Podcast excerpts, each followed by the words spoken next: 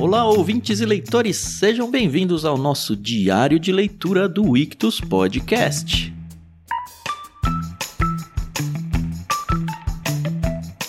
Eu sou o Thiago André Monteiro, arroba estou aqui com a arroba somente Carol no Twitter e a gente vai conversar sobre o capítulo 5 do sensacional, maravilhoso, esplêndido e espetacular Dois Irmãos do Milton Ratum. Tudo bem, Carol? Oi, Dan, tudo bem? Nossa, quantos adjetivos, né? E todos positivos, né? É, então, você concorda com eles, não? Concordo, concordo. Tá demais, tá muito bacana. Nossa, gente, se vocês ainda não chegaram nesse capítulo, para que o áudio vai ler e depois você dá o play, porque hoje vai ter spoiler, viu? Hoje vai. Ah, spoiler. Impossível. A gente tá falando de tudo de cada capítulo, né? Como que não vai ter spoiler? Né? Como é que não tem spoiler, né? É verdade.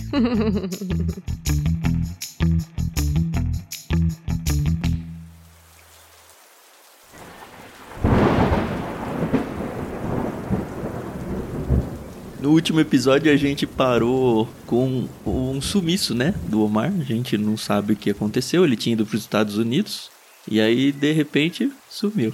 E aqui a gente descobre o que aconteceu. Nossa, mano, que raiva. É, nossa, que raiva, viu? Olha, é, eu tava até falando pro Tan que eu não lembro quem que comentou no Discord que talvez a intenção do Milton Ratum fosse de que a gente começasse não gostando do Omar e gostando bastante do Yakub, uhum. para depois mostrar a verdadeira face, que talvez ali o Yakub que ia ser o vilão ou pelo menos a, aquela personalidade não querida. Bom, eu não acho que, bom, chegamos na metade do livro e eu não vou dizer que eu odeio o Omar, mas desgosto bastante. Eu falei dele. isso para você ou no Twitter, não lembro. Falei, cara, o, o, autor ele vai ter que mudar muita coisa, ele vai ter que fazer muitas reviravoltas no livro para eu gostar do Omar. Porque, uhum. nossa, é, é o demônio esse moleque, meu Deus do céu. E só a Zana que não vê, né? Ou não quer ver, sei lá. Pois é.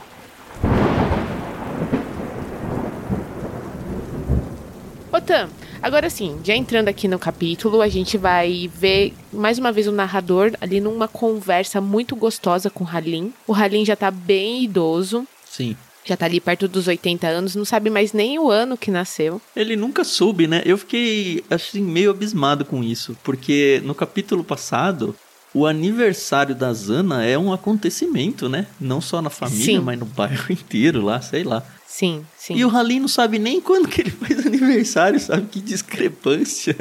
Não é nem não sabe quantos anos tem, ele não sabe o dia do aniversário dele. É lá por janeiro. É, tá por aí, entendeu? Entre 1 de janeiro e 31 de dezembro. Enfim, mas eu achei um pouco confusa aqui, bem no iniciozinho, porque o que acontece? A gente vai acompanhar o Yakub vindo visitar os pais, uhum. né? Seis anos depois de ter se mudado para São Paulo. E aí o Omar vem junto. E aí um não quer ficar se encarando o outro, né? Então eles, o pessoal da casa até evita que eles se cruzem e tal. Ah, mas depois que eu fiquei sabendo o que ele fez, nossa, se fosse Cube já tinha dado no meio da cara dele já. Sim, sim, essa parte sem a gente ainda vai comentar, mas achei um pouco confuso esse iniciozinho. É. Depois eu entendi e tal, mas esse comecinho assim me deu um pouquinho de estranheza, porque eu falei, ué, os dois não estavam em São Paulo, o outro não estava perdido. Aí o irmão vai para Manaus, né, para falar pro pai, e aí o, o, outro tá lá. Fiquei assim, mas tá bom. Uhum. Assim, não é nada que estrague a experiência da leitora.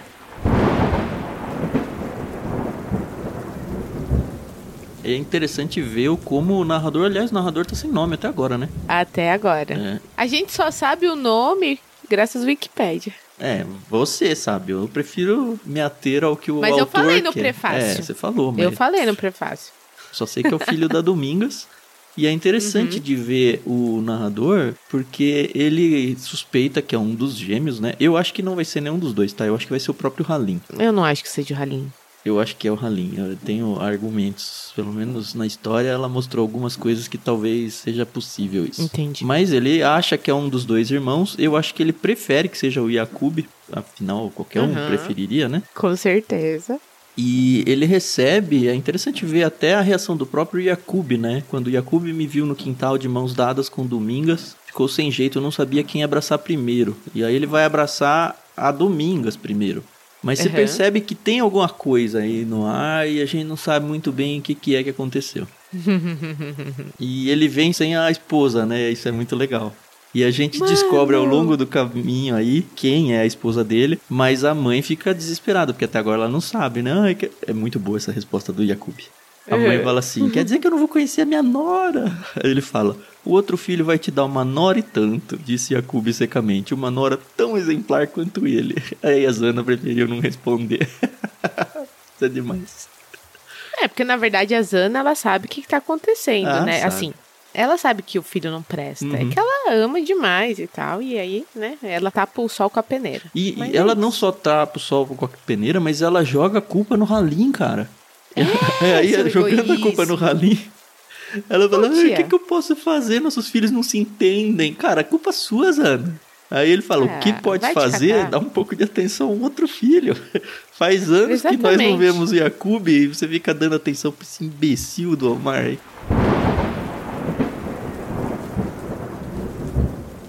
E assim, todo o tempo em que o Yakub está em Manaus, Uhum.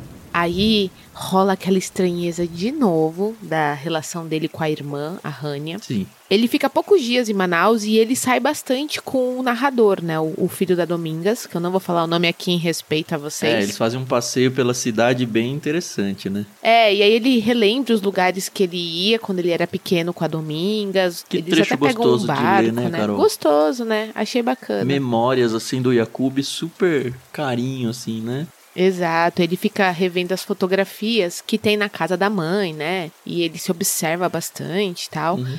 Mas aí tem ali um pedaço em que a Rania chega e aí ela senta no colo dele. E aí os dois vão pro quarto dela e ficam lá um tempão. Aí o Estranho. narrador ainda fala, né? Minha imaginação de adolescente foi longe. Porque realmente, assim, é. Nem sei se vai ter uma explicação, né? Eu Uhum. prefiro. Não sei se eu quero também uma resposta. É, você percebe que, ao mesmo tempo que ele tá feliz de estar lá, pela memória de infância, ele sofre muito ainda pelo envio dele pro Líbano, né? Aham. O próprio narrador ele diz que ó, naqueles dias que passou em Manaus eu notei que o humor dele oscilava muito. Seu entusiasmo para redescobrir certas pessoas, paisagens, cheiros e sabores era logo sufocado pela lembrança de uma ruptura. E, enfim, eu me coloco muito no lugar do Yakub assim. Ele teve muita coisa que machucou ele na vida, né? Que a própria família causou nele, não só o irmão, né, o Omar, por causa do corte no rosto e tal, que Cara, imagina, ele se olha no espelho todo dia, né? Ele não tem como Sim, esquecer sim. isso. Mas a própria reação da mãe de me mandar embora, a do pai, a omissão deles, perceber que, cara, o, irmão é um traste, no entanto, a mãe tem uma predileção absurda por ele, sabe? O quanto mal isso causa pra ele. Uhum. Ele conquista as coisas, sabe? Ele vai atrás sim. e tudo. A gente vê que o Halim, ele tem um orgulho do filho, mas ele é muito silencioso, talvez. Ao mesmo tempo, ele cuida da família, né? A gente vê que a família fica É. extremamente pobre, tá super desesperada, não tem dinheiro pra fazer nem reforma na casa, nem nada. Na loja, né? E aí, mais adiante no capítulo, ele manda dinheiro, reforma a casa, reforma a loja. E o imbecil do Omar, não, ninguém vai mexer no meu quarto. Só o Omar que não pega dinheiro dele, eu não vou usar nada. Cara, depois do que você fez, você ainda tem a pachorra de falar, não vou usar o né? dinheiro dele, meu. Ele tá de brincadeira.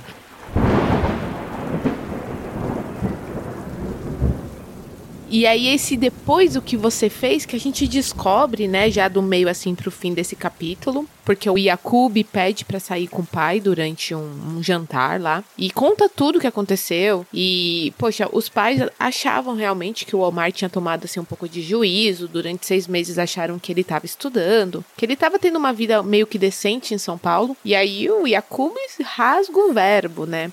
E aí fala, né, que naquele feriado de 15 de novembro, que supostamente tinha sido o dia que o Omar sumiu, Uhum.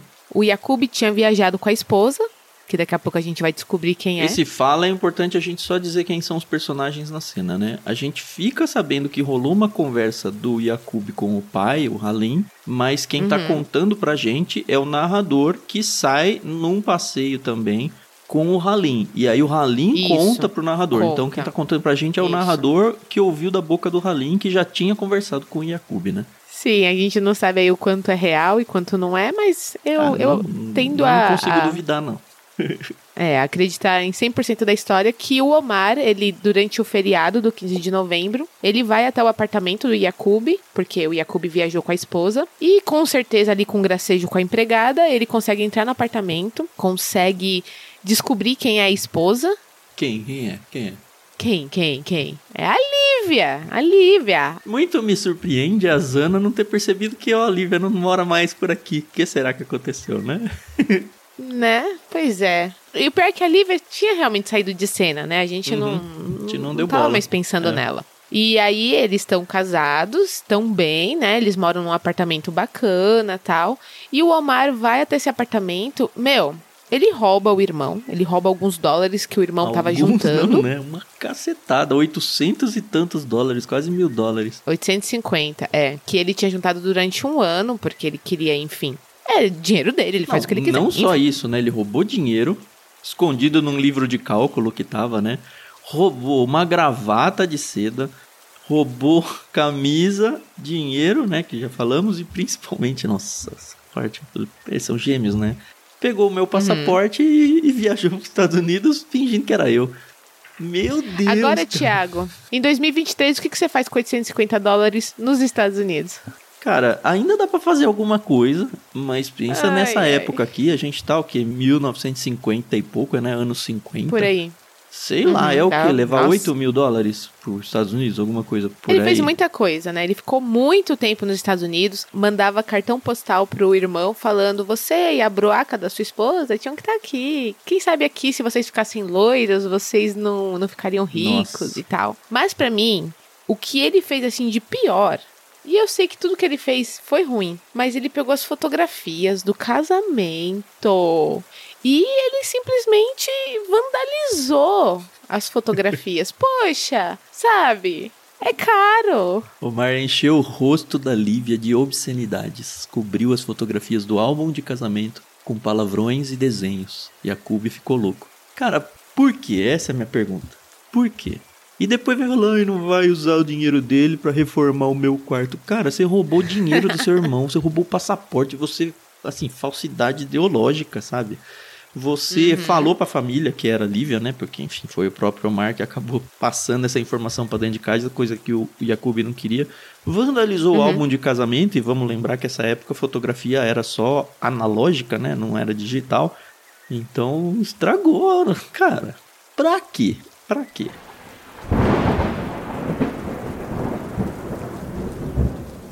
Não, e olha o desfecho dessa. Lembrando que é o Halim que tá contando pro narrador. Aham. E aí o, o Halim fala assim: que deixou o Yakub terminar de falar, porque ele tava realmente possesso, ele precisava cuspir tudo que tava preso, né? Ele falou da cicatriz, ele falou da infância, ele falou de tudo. E aí o Halim fala assim: Sabes o que fiz depois dessas acusações? Ele parecia agitado, meio bêbado, sei lá. Sabes o que a gente deve fazer quando um filho, um parente ou um fulano qualquer estribucha por causa de dinheiro, sabes? Não, eu disse, quase sem perceber. Pois bem, deixei o Yakub terminar. Estava alterado, nunca tinha visto meu filho assim. Depois do desabafo, ele foi murchando, virou mururé fora d'água. Então eu disse: está bem, vou dar um jeito nisso. Pensou que eu ia sair atrás do irmão dele ou que eu ia contar tudo pra Zana. Me levantei, voltei para casa, enchi de orquídeas os vasos do quarto, armei a rede e gritei o nome de minha mulher. Filhos, por Deus, eu tinha que esquecer todas essas porcarias. Os 820 dólares, o passaporte, a gravata, as camisas e a droga de Louisiana. Falei, mano, Não, continua. Continua. Zana entrou no quarto e me viu nu na rede. Me viu e entendeu. Declamei umas palavras do Abas. Era a senha. Gente, Ai, sabe? sensacional, sensacional. cheio de problema, né? Mas que se dane. Ah, eu acho que o Halim, se for tomar alguma situação, lembra, ele já pegou o, o Omar e já deu na cara dele e deixou ele preso dois dias. Que não resolveu? Cara, não porcaria resolve, nenhuma. cara, não resolve. Eu tava vendo um videozinho, num short X aí na internet essa semana, de um Uhum. pai que pega o filho sendo preso pela polícia. No momento que ele tá entrando no carro da viatura da polícia, e aí Uhum. o, o moleque fala: Ai, pai, vai lá na delegacia. Ele fala: O quê? na delegacia, aí depois o repórter vai entrevistar o senhor. Ele fala, cara, Uhum. Eu não sei, perdi o chão, a gente dá de tudo, a gente faz de tudo na infância pra fazer isso. Já falei, já conversei, já castiguei, já fiz tudo, não resolve. O que, que eu vou fazer? E aí o pai praticamente quebrado lá, né? E é Ah, é? isso, né? Nossa. Vou fazer o quê? Nada. Absolutamente nada.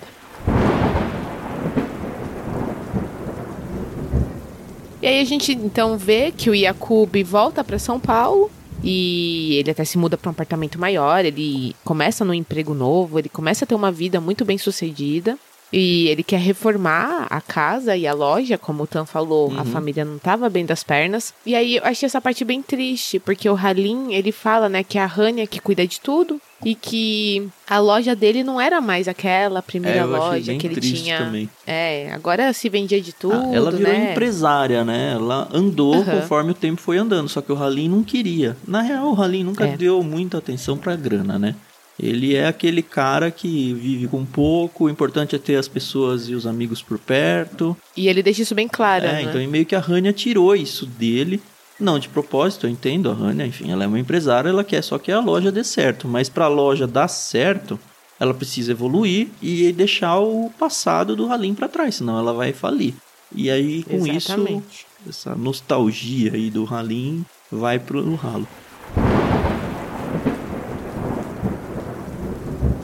A gente pulou um detalhe interessante só, Carol, que eu, assim, o, o autor nem deu muita atenção pra isso, mas eu acho que é uma informação bem importante pra história, tá? O Omar dissera que a mulher arrastava Yakub para os clubes granfinos, onde ele conhecia clientes e fechava negócios, naquela parte que tá falando da vida bem-sucedida do Yakub.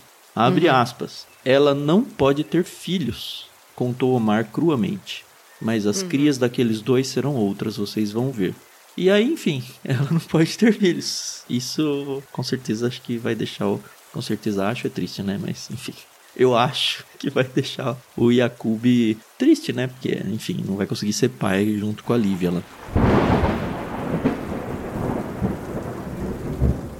Bom, e aí a gente conhece a Palmulato. que nome fantástico, né? Maravilhoso. Nossa. É, não, é tudo manauara a coisa. Não só ela, o contexto, mas eu me deliciei muito ao longo do capítulo inteiro nesses dois grandes passeios, né, que são narrados, uma do Yakub com o narrador, outra do Halim com o narrador. O como é diferente de São Paulo as coisas. Então eles pegam barco, sabe? Coisa que não faz sentido pra gente. Eles vão pras vilas, nas palafitas. Então o rio, né, faz parte da, do dia a dia deles É, o ali, cenário, né? É o cenário natural.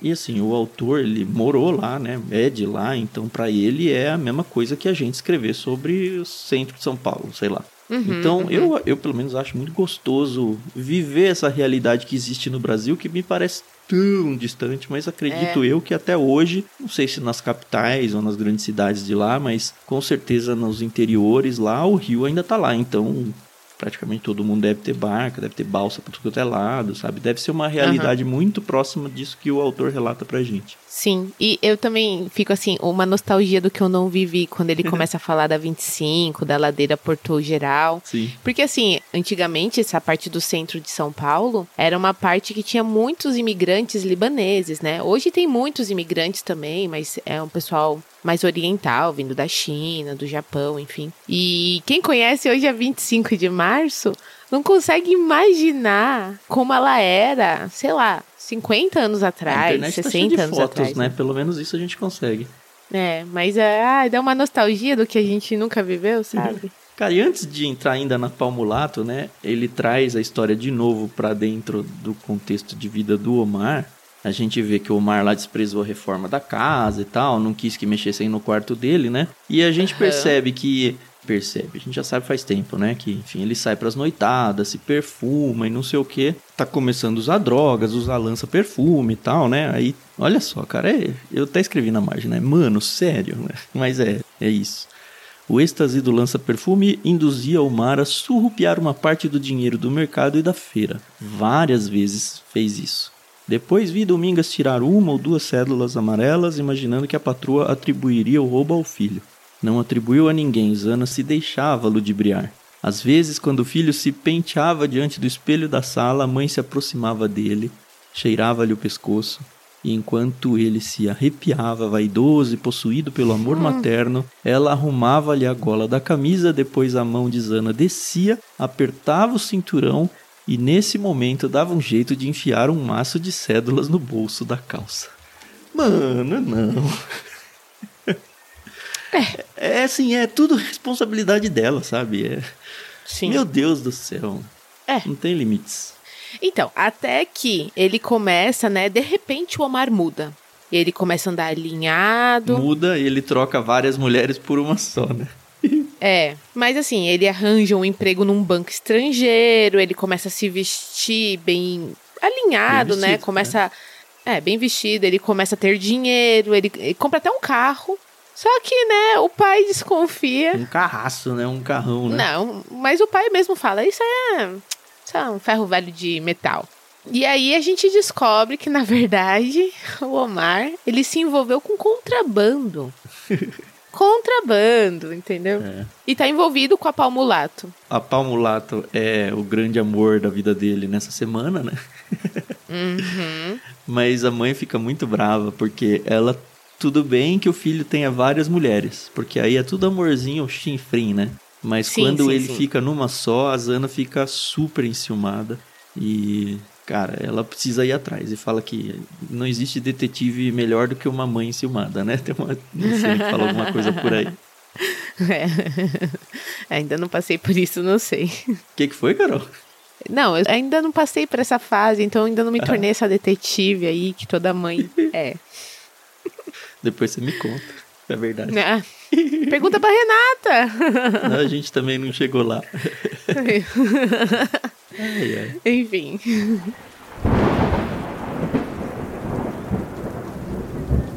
Aparece um tal de Wickham, né? Que é um. A gente descobre que é o comparsa do contrabando dele, né? Mas a princípio ele é apresentado como alguém do banco lá e tal. E, enfim, a hora que ele apareceu e contou quem de fato ele era, né? Zana veio a descobrir um impostor, um senhor contrabandista. Eu botei na margem, né? Claro, tem que ser, né? Não dá pra ele se transformar num, num alguém sério, né? Sim, sim. Bom, não. obviamente o emprego no banco era farsa também, não tinha emprego nenhum. E aí a gente, assim, tem uma cena meio detetivesca, assim, né? Onde tem essa busca por informações, você descobre que ele Nossa. some. Achei que você ia Olha. curtir muito essa parte aí, né? Claro que não, né? Eu gosto dos detetives, mas aquela coisa mais clássica, entendeu? Aqui é, foi muito. A verossimilhança aqui foi misericórdia. Uhum. Porque o que acontece? Pra quem não leu ou quem leu e não tá entendendo, a Zana contrata um detetive e esse detetive se passa por um bêbado e fica observando o Omar indo e vindo da casa da Palmulato. E assim, o Omar é um belo sem vergonha porque ele vai pra casa dela, fica lá altas horas com ela e depois ele vem com ela pra rua, pra dentro do carro deles e eles continuam a festa ali, né? E cara, cara, A céu aberto, o carro é Cara. conversível, né? E assim, É, o autor ele gasta todo o seu poder de É. descrição na cena aqui da cena de sexo dos dois, né? meu, meu, olha. Deu O muitas ideias aqui pro pudica, pessoal que tá mas indo pro não é vestibular. questão de ser pudica. é, exatamente. É questão de bom senso, Thiago. Pelo amor de Deus, entendeu? Enfim, Você tá falando do autor ou do Omar? do Omar. Não, o autor, na sua eloquência aqui da narrativa, ele foi até muito poético, entendeu? Mas o Omar, né, de poesia, só, só tem a narração mesmo. Mas acontece que tudo que é proibido é mais gostoso, né? E aí, quando a Zana proíbe o Omar de ficar com a Palmulato, então ele fala: É, você não gosta dela? Pois é com ela que eu vou ficar. Arruma as coisas dele, sai fazendo um escândalo e some. Some ir ficar com a Palmulato. Inclusive a gente vê que o Halim, ele meio que falou, até que enfim, né? Que vai embora e não volte nunca mais. É. Coitado do exatamente. mano. Eu tenho até pena dele. Mas também é pai, né? É difícil, porque ele não é uma figura paterna, amorosa e tal, né? Mas Uhum. vamos combinar que o filho também não colabora. É, tanto que ele fala, é o filho da Zana, né? O filho da Zana que vai, que bebe, que faz o estrago e volta. E quando ele fala do Yakuba, ele fala, meu filho. Então você realmente vê aí que ele, ele não gosta muito dos filhos, mas ele tem predileção pelo Yakub, né? Uhum. E aí a Zana fica desesperada começa aí um, uma saga atrás do filho de tentar encontrar, vai atrás de tudo quanto é lado, procura o carro pela cidade, não acha, não acha, não acha, bota Domingas para procurar junto. Acho que até o narrador entra na dança aí para ficar procurando, procura sim. por muitos e muitos dias. Sim, e é muito sim. interessante que a, a, Domingas vê a, Zana se afundando ali em desespero, né? E uhum. tem aqui um detalhezinho que é muito, acho que comum a, a origem da Domingas, né? Indígena e tal. Uhum. Essa miscigenação de religiões. A gente sabe que a Zana provavelmente católica, né? Mas pelo menos cristã e beata dentro do contexto dela e tal. A Domingas uhum. vem e fala: Posso preparar um olho de boto a senhora pendura o olho no pescoço e aí o caçula vem beijar a senhora com muito amor. Nossa. Me lembrei muito do Macunaíma, porque também é uma realidade que a gente não vive aqui como cristão no Sudeste. Mas uhum. quanto que tem dessas mandingas e dessas religiosidades diferentes aí, Brasil afora, né? A gente não pode desprezar que o Brasil foi construído por cultura Sim. europeia, cultura africana e cultura indígena. E tudo isso uhum. misturado num caldeirão e os anos e séculos aí passando. Então tem, tem coisas para todos os gostos no Brasil. Ah, é verdade, né? E é, é isso, né? E como essa história está sendo narrada através da conversa que o narrador está tendo com o Halim, a gente vê muita visão do Halim. Que enquanto a Zana está desesperada, bota a filha até para fazer promessa e acender vela. E a gente vê a Domingas aí fazendo simpatias, enfim. O Halim fica, ah, dessa vez o meu amor amornou de vez. É, acabou o relacionamento, eles eram super afogueados. Muito mais ele por ela do que o contrário, né? Ela, uhum. ela era super intensa na cama, mas você percebe que é o Halim que procura ela, né? Ela, pelo menos até agora, eu não vi ela indo atrás do Halim. Mas esfriou, é. agora ela não tem mais o, o grande amor da vida dela, que é o Omar, né? Sim. Então nosso namoro amornou de vez, murmurou Halim, trançando uns fios de tucum com os dedos. Então começou o jejum das nossas brincadeiras, quer dizer, o jejum da vida. Tudo por causa dessa história com a pau mulato. E aí termina o capítulo, né, que, enfim, ninguém acha. Aí ele fala, não, chega. Nos dias e meses de ó, meses, hein? Nos dias e meses de ausência de Omar, ele começou a embiocar, voar baixinho, zonzo, de dor e carente, e agiu. A gente percebe que o Halim, como você falou no começo, né? Ele tá envelhecido, bastante envelhecido. E eu uhum. acho que ele tá bem perto de morrer, né? Pelo menos o autor deu essa dica aí pra gente. Sim. E aí ele fala: Vou trazer o Omar para casa. Ou ele volta ou some de vez com aquela mulher. Termina com esse desafio no ar. Tum, tum, tum.